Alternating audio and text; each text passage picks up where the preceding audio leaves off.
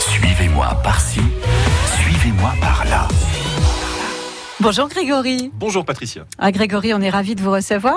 Soyons vintage.com, le site là directement, euh, Mhm. sur lequel eh ben, on peut s'éclater dans tous nos souvenirs finalement. Alors les années concernées, euh, on le voit sur vos petites cartes de visite, hein, c'est de 1950 à 1990. Tout à C'est fait, ça. une grande étendue pour du vintage. Euh, vous êtes un, un fou de vintage et alors vous chinez pour nous, pour nous rappeler les souvenirs aujourd'hui d'un truc.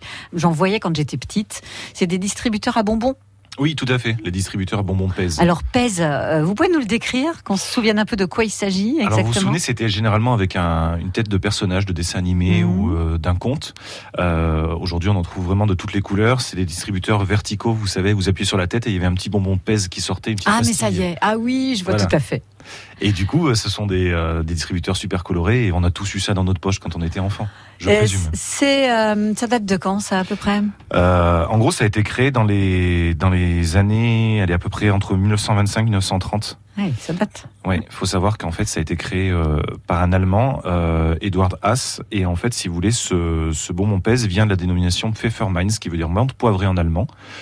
Pourquoi Parce que le bonbon pèse, à l'époque, euh, était uniquement euh, parfum menthe en substitution à la cigarette.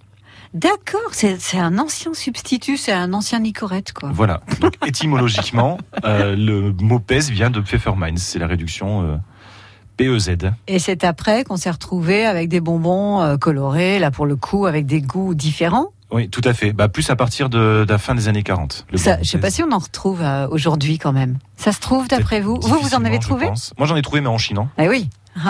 en Chinan. dont Mhm. J'ai trouvé un authentique. Donc le, le modèle que j'ai trouvé, c'est euh, la princesse Blanche Neige, Ouais.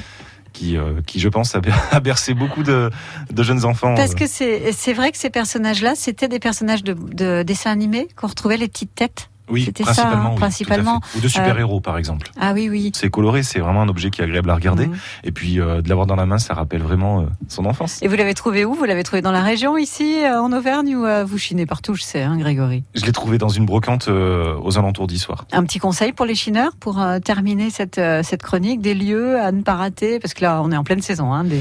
Bah, la saison des brocantes euh, Ouais. vient de reprendre. Mhm. Donc euh, à vos agendas, vous avez le petit livre, le guide des brocantes Oui, qui est 2019, très bien, qui est très bien fait effectivement. avec qui- France Bleu. Mm. Voilà. Mm. Et puis, euh, bah, n'oubliez pas, vous avez Emmaüs, vous avez deux sites, Puy Guillaume et Aubière, et les ressourceries de votre ville, euh, comme Issoire ou Clermont-Ferrand, par exemple. Et puis tant de souvenirs euh, sympas sur soyonsvintage.com. Merci Grégory, à bientôt. Au revoir, Patricia.